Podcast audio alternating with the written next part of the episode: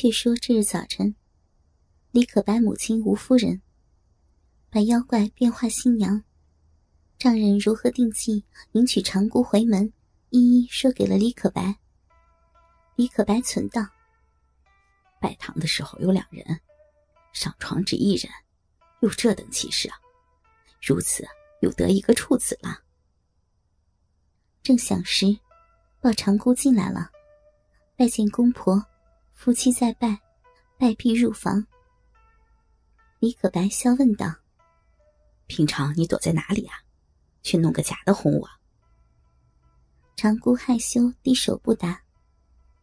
稍停，摆列酒宴，在斟和景之中。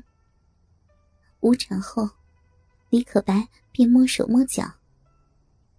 长姑羞得满面通红，怕人看见，只得低声说：“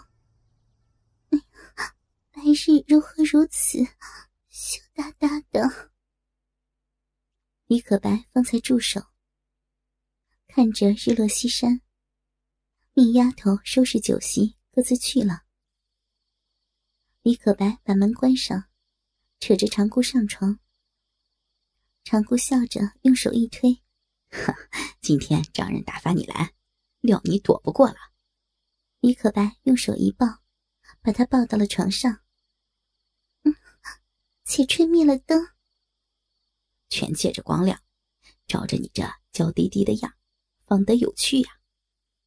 忙伸手去解长姑的裤子，长姑不许。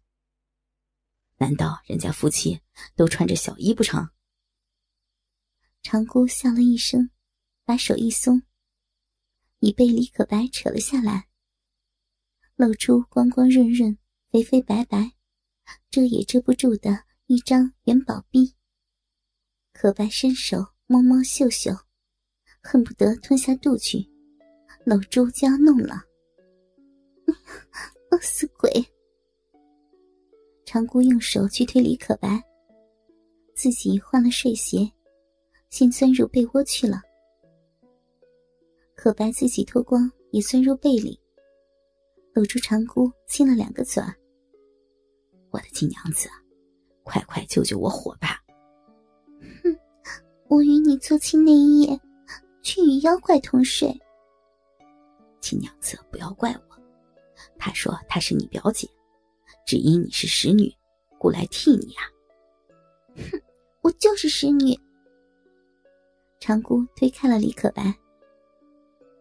此时，可白魂不附体，再三央求。长姑只将两腿夹紧，不放开来。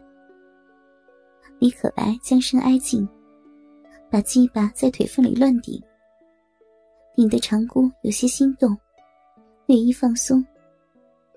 李可白挺着鸡巴，对着闭门口塞。长姑是个处女，哪里塞得进去？不觉饮水流出。我是黄花女儿，你乱推乱顶，我如何当得起？晓得了。方才吐些唾沫，抹在臂上。亲娘子，如今润滑了，再张开些，待我拱进去。长姑此时只得任他拨弄，把鸡巴一顶，顶得一寸进去。长姑啊呀一声叫痛，只把背角咬住，哼叫不住的忍着痛。可白倒见他如此，又爱又怜。却又不住的轻轻而顶，顶了数十顶，抽了数十抽，可白不由得谢了，伏在身上喘息。片刻又起来，慢慢抽送了一会儿。长姑觉得有些快活，说道：“痒死我了，快用力顶几顶才好。”可白连连抽顶一阵。那饮水源源的流出，湿透了床单。李可白也快活不过，搂着哼哼的叫：“有趣死了！”一次谢了。哼，你说我是使女儿吧？哼 原来是哄我。你这黄花女儿，如何这般妙法？长姑笑笑，李可白搂着亲嘴，两个恩恩爱爱，合颈交骨而睡。这一夜正是今宵卷把银光照，千金难抵鸳鸯配。却说长姑自与丈夫弄得十分快活，李可白得了如此美妻，全不想那妖女。那妖女念住了杨官一刻也不放松。只是丢的那夫人冷冷清清，空房独守，好不难过。想要找寻个十七八岁的小伙子消遣，又怕落了闲语，对着灯叹口气道：“天哪，是一时没有主意，贪了这灯草和尚，引入这般妖怪。”一个丈夫活活被他弄去了，这灯草和尚犹如死的一般，一些影响也不见了，怎生挨的日子？南玉在夫人床后，听见夫人叹息，便对夫人说道：“奶奶，那和尚变化神通，何不叫他几声，看他来与不来？”“是呀。”那和尚临行前曾嘱过我的，待我叫他试试看。对着灯叫几声，和尚小心肝。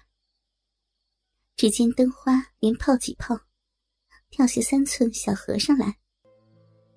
夫人十分惊喜，一看正是灯草和尚，连忙穿了衣服，着了绣鞋，笑面相迎。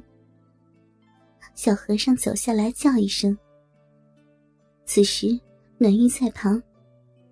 夫人命取酒来，暖玉应命。夫人与和尚坐下，问道：“平时都在哪里？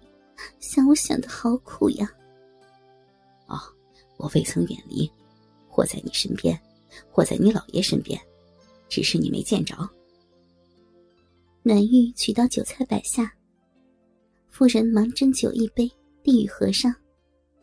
和尚也斟一杯，与夫人饮了一会儿，如饮合金酒一般。和尚把一根软绵绵的鸡巴，只管在臂边摩擦，似进不进，急得夫人左扭右扭。你抛弃了我这些日子，还不与我大弄弄？弄也不妨，孔奶奶当不起呀。哼，我有心开饭店。不怕大肚汉。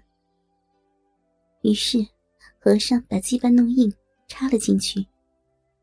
夫人觉得如火热铁印，比从前加倍不同，塞得满满足足。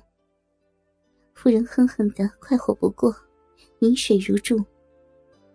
和尚突然把夫人两腿提起，摆在肩上，斜身一耸，鸡巴直顶花心。